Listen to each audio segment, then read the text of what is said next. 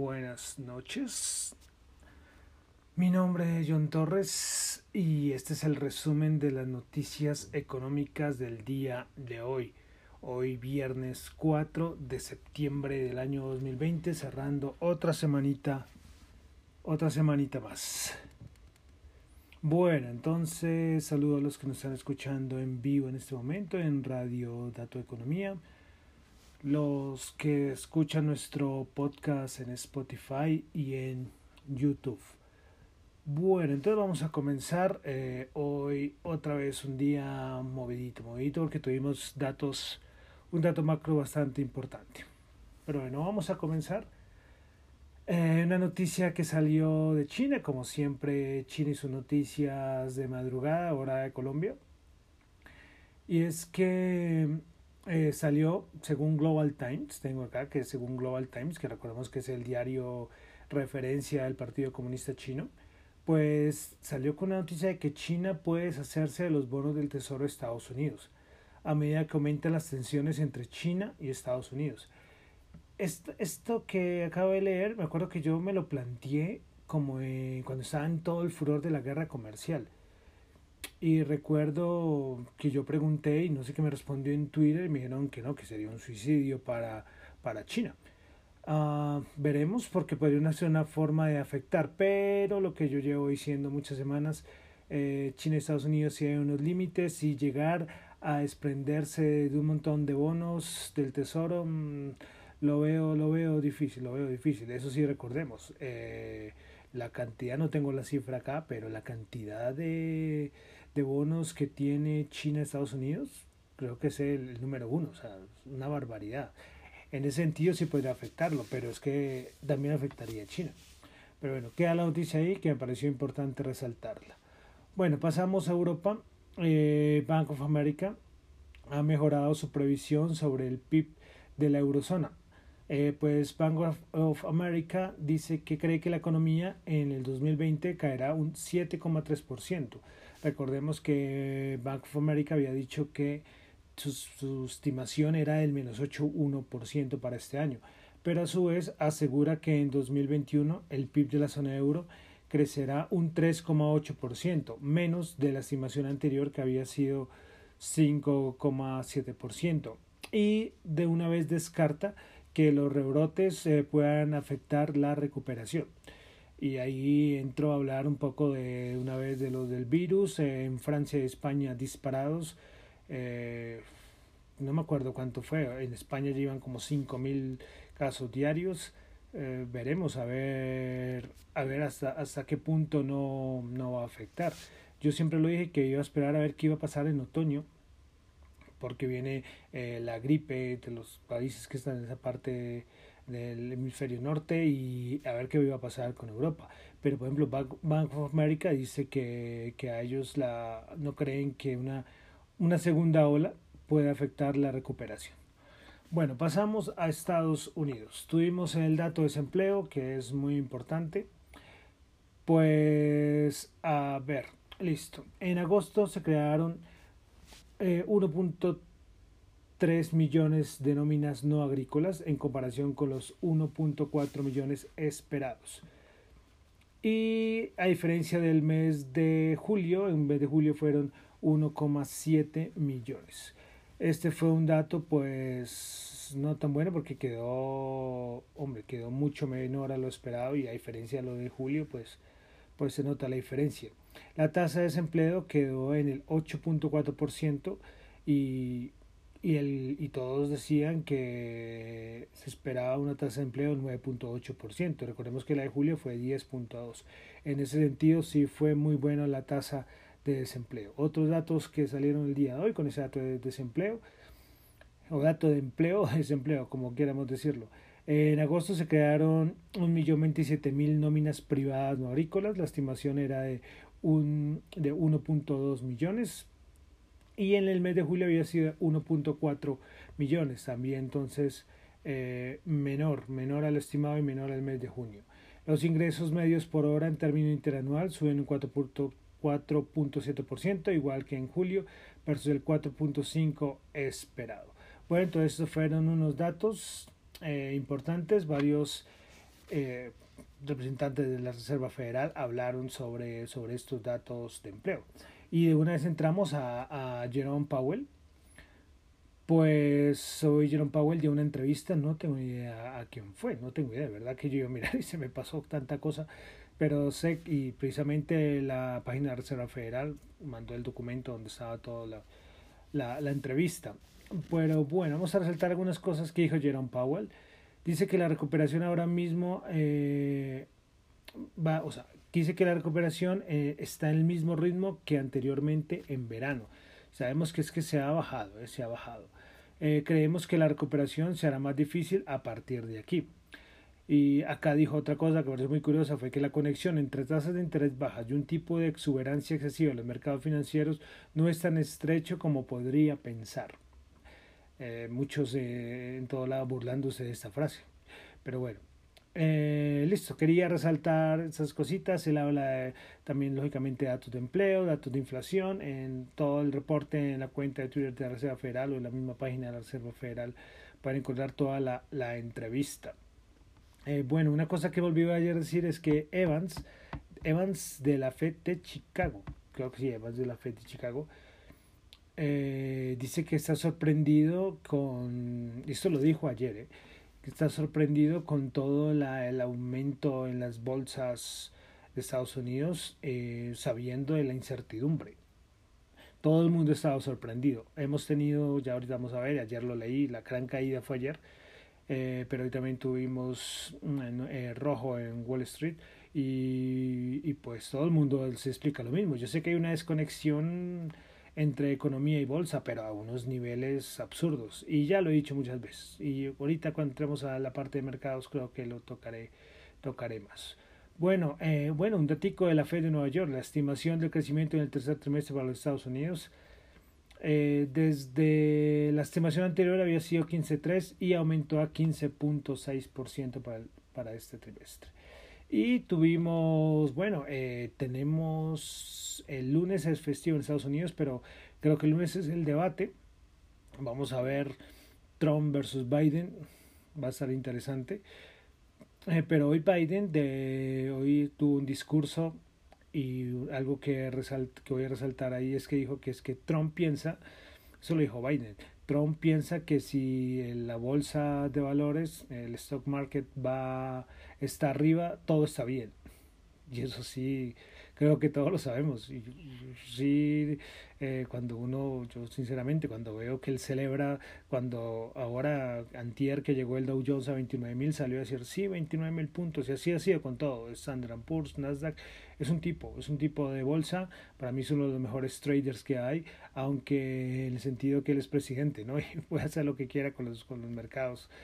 Pero pero claro, para Trump piensa que todo el mundo está en bolsa y que si la bolsa sube va a ser, va a ser reelegido. Ayer, ayer en la caída del día ayer le echó la culpa a Fox News por unas encuestas o algo así. O sea, pero sí, es totalmente, es totalmente cierto. La importancia de Wall Street, de la bolsa, al mercado para Trump es, es inmensa. Bueno, pasamos a Colombia. Eh, vamos a dos cositas. La primera fue casi una noticia sobre el fracking aquí en Colombia. Pues bueno, voy a leer eh, la resolución que salió. Dice, negar la medida cautelar de suspensión provisional del decreto 328 del 28 de febrero de 2020, por el cual se fijan lineamientos para adelantar proyectos piloto de investigación integral sobre yacimientos no convencionales de hidrocarburos con la utilización de la técnica de fracturamiento hidráulico multi multietapa con perforación horizontal y se dictan otras disposiciones por las razones expuestas en esta providencia. Entonces, eh, bueno, eh, ya vamos a ver, ahora siempre es una discusión con el fracking.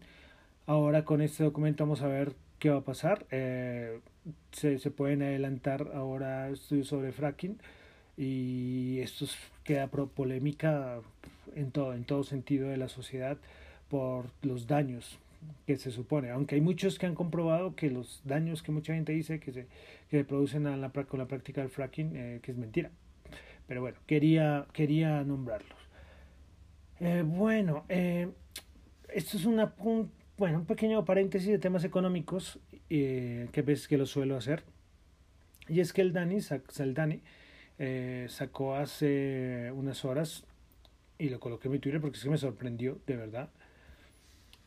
Y sacó unos datos de cómo ha sido las la, de, funciones por el COVID-19 en Colombia. Sacaron, sacaron varios datos eh, a partir de marzo a agosto. Estos datos son del 2 de marzo al 16 de agosto.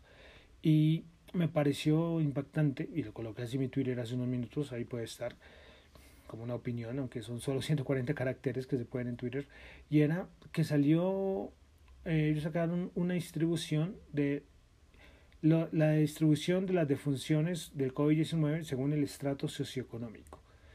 Eh, me pareció impactante es que en, en, de toda la distribución, estrato 1 las muertes 34%, estrato 2 35%, estrato 3 21% y después se baja a estrato 4 4%, a estrato 5 1%, estrato 6 1%, 1% o sea, eh, de verdad que a mí me impactó este dato, este dato me pareció, y eso mismo lo coloqué, como les digo, en Twitter, y es que uno puede hacer aquí 10.000 reflexiones.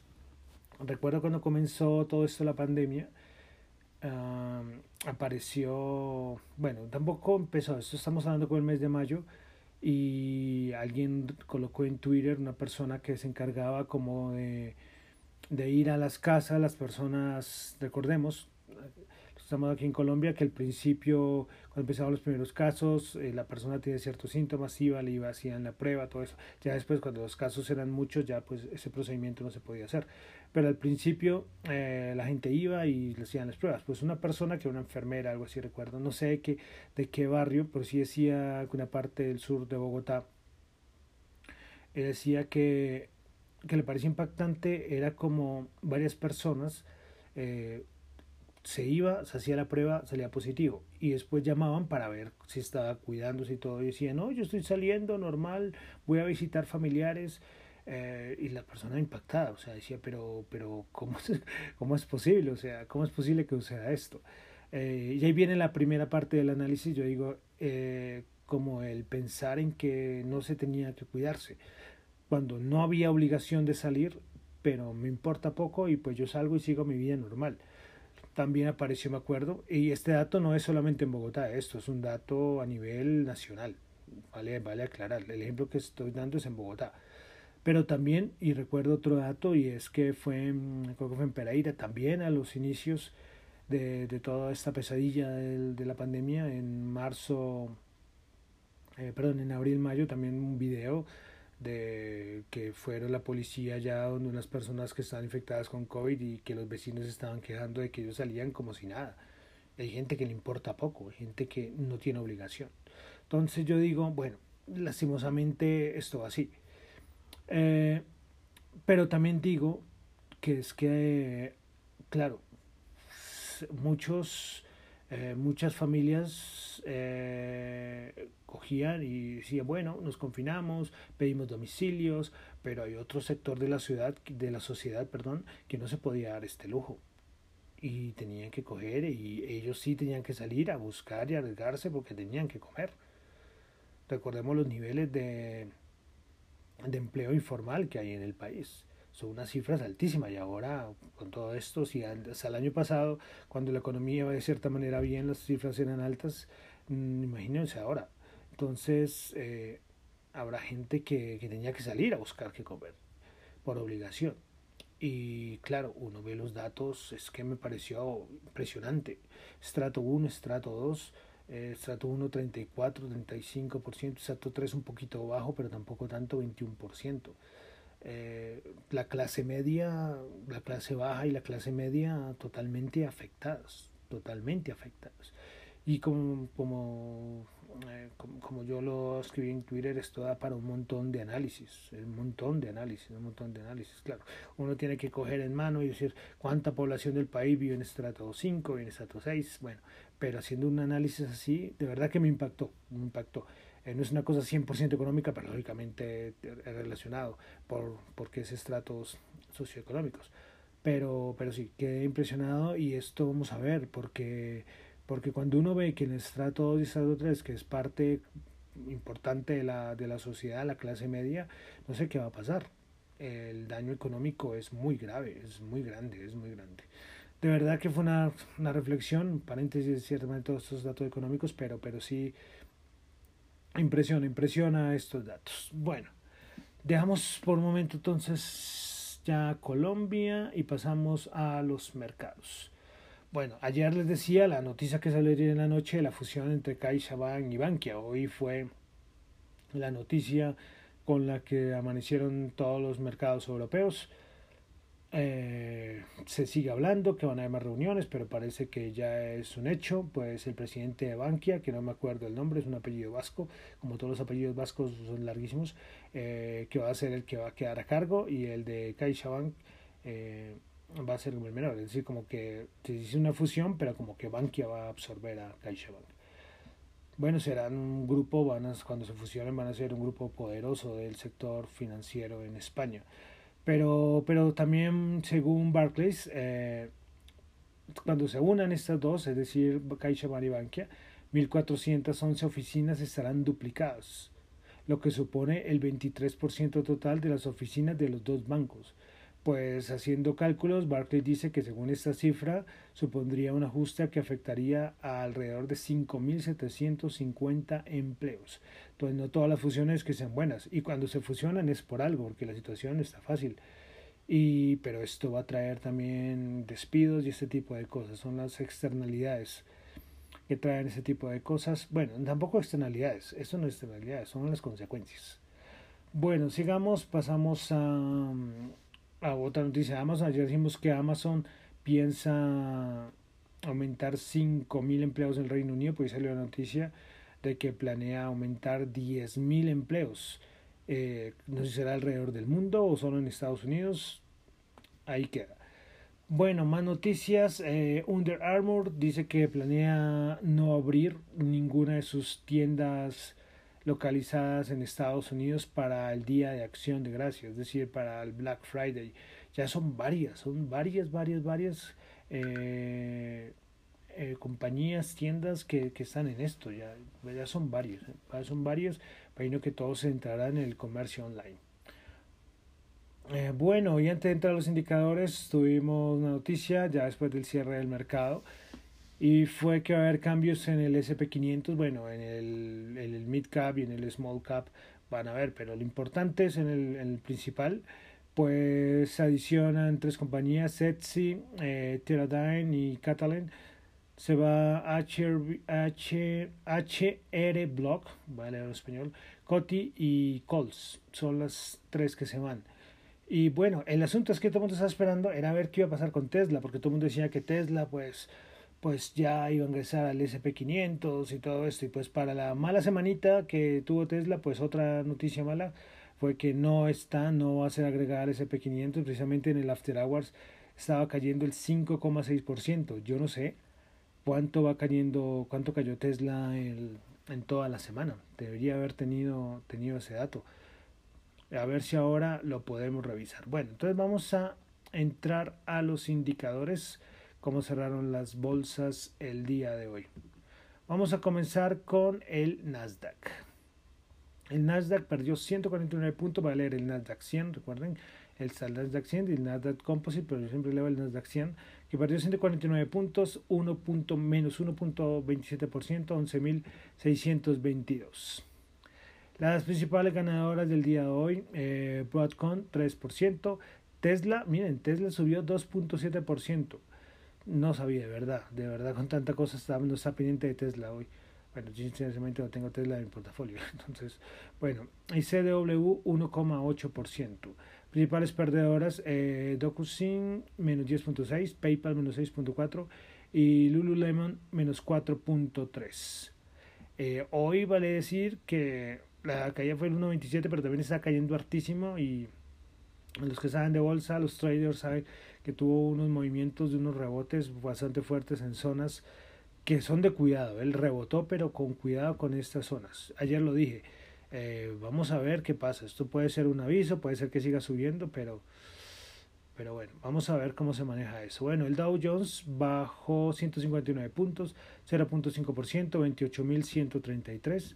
Principales ganadores del día, JP Morgan 2.1%, Goldman Sachs 1.6% y Boeing 1.3%. Principales perdedoras, Visa 2%, Home Depot menos 1.8% e IBM con el menos 1.7%. Pasamos al SP500, 3.426, pero alcanzó a perder los 3.400. Creo, creo, y voy a arriesgarme a decirlo, que este rebote también estuvo influenciado cuando empezó a hablar Jerome Powell. Lo que les dije de la entrevista que hubo antes, eso también influye. Bueno, pasamos entonces a SP500, repito, bajó 28 puntos, 3.426, menos 0.8%. Eh, principal ganadora, Sunum Group 8.1, Lincoln National Corp 7.1 y Coti 6.3. Principales perdedoras, PayPal menos 6.4, Aviomed menos 6.1 y PyCon menos 4.6. Bueno, entonces pasamos ahora a la Bolsa de Valores de Colombia. El Colca bajó 6 puntos, menos 0.5%, menos 0.40. Pues se comportó bien, ¿eh? El Colcap eh, con estos dos días de caídas fuertes en Estados Unidos. Eh, y es que decían eh, que la más afectada esta, estos días fue Estados Unidos, porque las resto de bolsas pues bajaron, lógico, pero no, no con tanta fuerza. Hoy, por ejemplo, Europa, hoy al principio por la noticia de la fusión estaba subiendo mucho y después pues se vio afectada, pero no alcanzó a bajar con tanta fuerza. Bajó, pero no, no mucho. Bueno, pasamos entonces. Eh, principal ganadora, Cemex 2.2%, Bolsa de Valores de Colombia 2.2% y Provincial de Vivienda 1.9%. Principales perdedoras, Grupo de Energía Bogotá menos 3.2%, ISA menos 2.1% y Nutresa menos 1.8%. Bueno, eh, yo quería ver una cosa antes de pasar al petróleo. Voy a arriesgarme a ver, a ver que no me vaya a quedar mal y que y que esto no me falle porque quiero ver el, el, lo que les dije de Tesla. Estoy aquí abriendo para saber los datos. Bueno, hoy subió el 2.7, el jueves bajó 9%, el miércoles bajó 5%, el martes bajó 4%, pero es que el lunes subió 12%. Entonces, si hacemos cálculos, son 14, son 14, nada, bajó el, ¿qué? El estaba en, estaba en cuanto había cerrado 444 a 402, pues el problema es que subió mucho el día lunes, 12%, y después bajó 9, 14, 19, 20%, y después subió, pues sí perdió, pero como el 6% o algo así. Pensé que podía haber sido mucho más, más grave la, la caída. Pero bueno, ya como les dije, vamos a ver a los mercados cómo reaccionan. Eh, que el lunes es festivo, entonces tocará esperar hasta el martes. Bueno, entonces ahora sí pasamos a las, al petróleo. El petróleo que hoy sí tuvo bajadas fuertes. Ayer decía que no había reaccionado mucho, pero sí, esta semana fue complicada para el petróleo. Bueno, el Bren 42.3 bajó 1.7. El WTI 39.5 bajó 1.7. El WTI cierra por debajo de los 40. El oro 1940 subió 3. El oro ya unos días mm, un poco ahí, un poco plano, no saltando una zona, no sé. No sé qué pasa con el oro, pero bueno. Y el Bitcoin 10.542 bajo 192. El Bitcoin es una barbaridad en el sentido de que, ¿recuerdan cuando estábamos hablando de 12.000? Pues esta resistencia y para abajo alcanzó a perder los 10.000 ayer en la, en la noche. Bueno, y para finalizar, entonces, tasa representativa del mercado, 3.704 subió 46 pesos. Bueno, entonces con esto terminamos el resumen de las noticias económicas del día de hoy. Hay veces que se me olvida decirlo, pero voy a, a repetirlo, espero que no se me olvide muchas veces. Eh, esto que hacemos acá es un análisis, es un resumen rápido de lo que pasa en el día. Acá no se da ninguna recomendación de inversión, eso son solamente opiniones y análisis personales. Bueno, entonces me despido. Mi nombre es John Torres. Me encuentran en Twitter en la cuenta arroba J H O N T X U, en la cuenta de arroba Dato Economía. Muchísimas gracias.